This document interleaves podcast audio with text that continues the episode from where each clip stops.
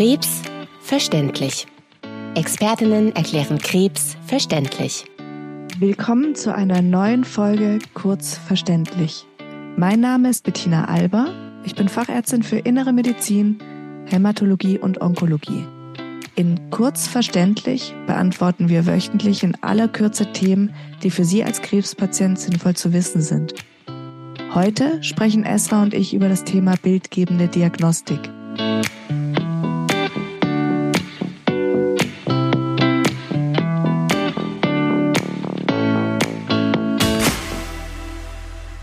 Hallo Bettina. Du hast in unserer ersten Folge die Bildgebung etwas ausführlicher erklären wollen. Was ist denn mit der Bildgebung gemeint? Eine Bildgebung ist ein Verfahren, um in den Patienten hineinzublicken, ohne ihn dafür extra aufschneiden zu müssen. So kann man relativ einfach feststellen, ob es krankhafte Veränderungen gibt. In unserem Fall suchen wir nach bösartigen Tumoren oder nach Metastasen. Wir wollen aber auch herausfinden, ob es eine leichte Möglichkeit gibt, Biopsien, also Proben von eben solchen Tumoren zu nehmen, um die Diagnose festzustellen. Und gibt es da nur ein Verfahren oder mehrere verschiedene? Es gibt verschiedene bildgebende Verfahren, die alle ihre Vor- und Nachteile haben. Manchmal reicht eine einzelne Untersuchung aus, und manchmal muss man verschiedene Untersuchungen kombinieren, um herauszufinden, was man wissen möchte. Ah, okay. Mhm. Zum einen haben wir mit dem Röntgen ein schnelles, leichtes Verfahren, um ein einzelnes Bild zum Beispiel von der Lunge anzufertigen. Ein Röntgenbild gibt eine schöne Übersicht, ist schnell angefertigt, aber wenn etwas Auffälliges gesehen wird, muss man meist noch ein etwas genaueres Verfahren hinzuziehen. Kannst du mir mal ein paar kurze Beispiele geben? Der Ultraschall, auch Sonographie genannt, ist vermutlich vielen bekannt, zum Beispiel aus Schwangerschaftsuntersuchungen. Viele Ärzte verschiedener Fachrichtungen haben ein Ultraschallgerät in ihrer Praxis. Es handelt sich um ein relativ einfaches Verfahren, um viele verschiedene Organe darzustellen. Allerdings sind im Ultraschall auch Grenzen gesetzt. Zum Beispiel, wenn ein Patient ein bisschen dicker ist oder viel Luft im Bauch hat, kann man manche Organe und Strukturen schwer abgrenzen, sodass es auch hier vor allem bei der Diagnosestellung oft weitere genauere Verfahren nötig werden. Zur Nachsorge und zur Verlaufskontrolle ist der Ultraschall aber sehr gut geeignet. Und was wäre dann ein genaueres Verfahren? Bei der Computertomographie, auch CT genannt, werden wie beim Röntgen Bilder vom Körper angefertigt. Jedoch sehr, sehr viele, die dann durch einen Computer zu einer Bildabfolge zusammengesetzt werden. Hierbei kann man sehr schnell und genau größere Körperpartien abbilden und im Zusammenhang sehen. Oft ist ein CT schon ausreichend für eine Diagnostik. Leider gibt es aber auch hier manchmal Probleme, Weichgewebstrukturen und Gefäße richtig zu unterscheiden, so dass man bei spezielleren Fragestellungen eine MRT, also eine Magnetresonanztomographie oder auch Kernspinnen genannt, hinzunehmen muss. Und das MRT?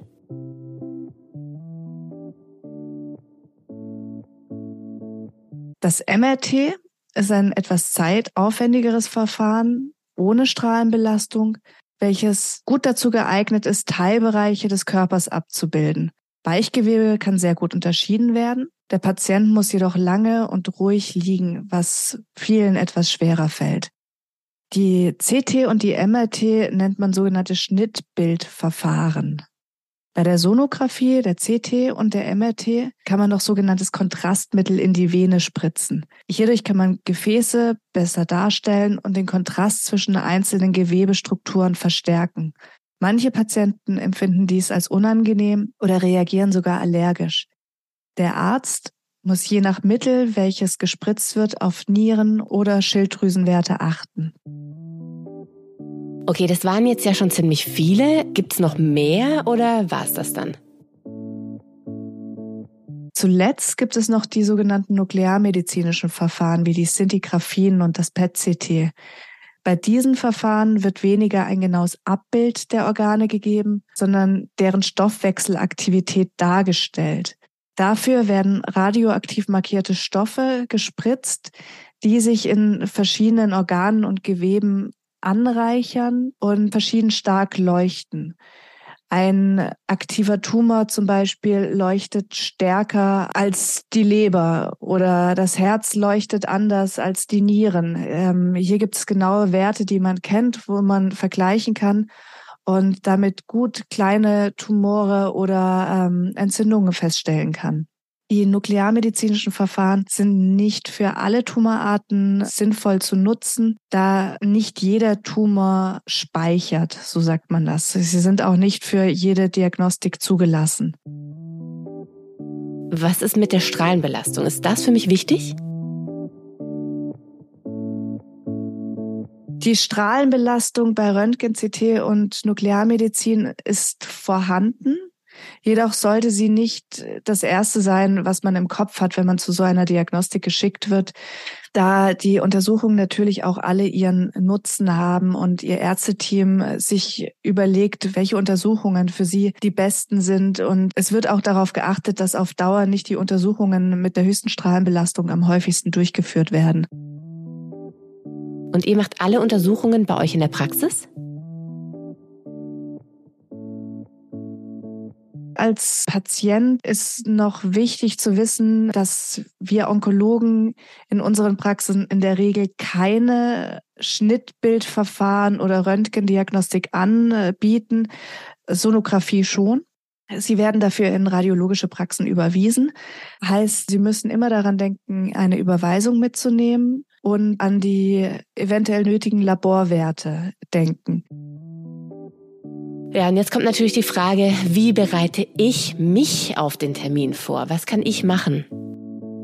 Ziehen Sie sich zu den Terminen gemütlich an. Manchmal muss man relativ lange liegen. Da ist es gut, wenn man nicht hin und her hibbeln muss, weil man auf einer Gürtelstalle liegt. Hast du da noch ein paar Hinweise?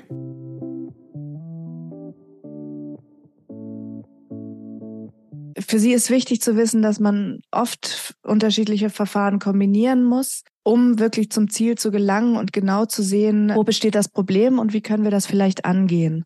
Versuchen Sie mit daran zu denken, nach dem Termin die Bildgebung auf CD gebrannt mitzunehmen, damit wir die Untersuchungen in unseren Tumorkonferenzen weiterverwenden können oder wenn Sie irgendwann einmal umziehen oder die Praxis wechseln, dass wir die Bilder immer auf CD gebrannt haben, damit man sie auch weiter vergleichen kann.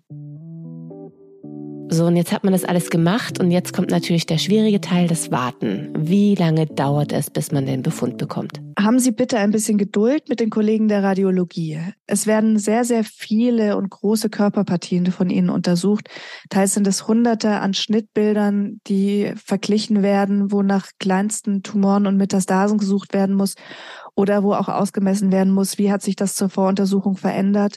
So eine Befundung geht nicht innerhalb von fünf bis zehn Minuten und dementsprechend sind die Befunde auch häufig nicht am gleichen Tag äh, verfügbar und werden in der Regel nicht direkt mit dem Radiologen besprochen, so dass Sie den Befund in der Sprechstunde mit Ihrem behandelnden Arzt ein paar Tage später in Ruhe besprechen können. Und weiß ich dann nach der Bildgebung sicher, was ich für eine Krankheit habe?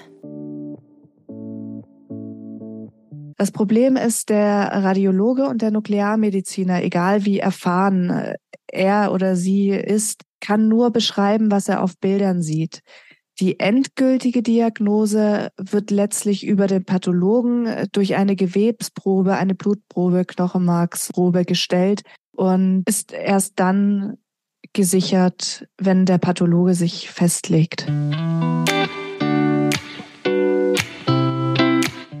Das war es für heute bei Kurzverständlich zum Thema bildgebende Diagnostik. Nächste Woche spricht Nele zum Thema Port. Wir hören uns hoffentlich wieder zu unserer monatlichen Folge Krebs verständlich mit Esra, Nele und mir.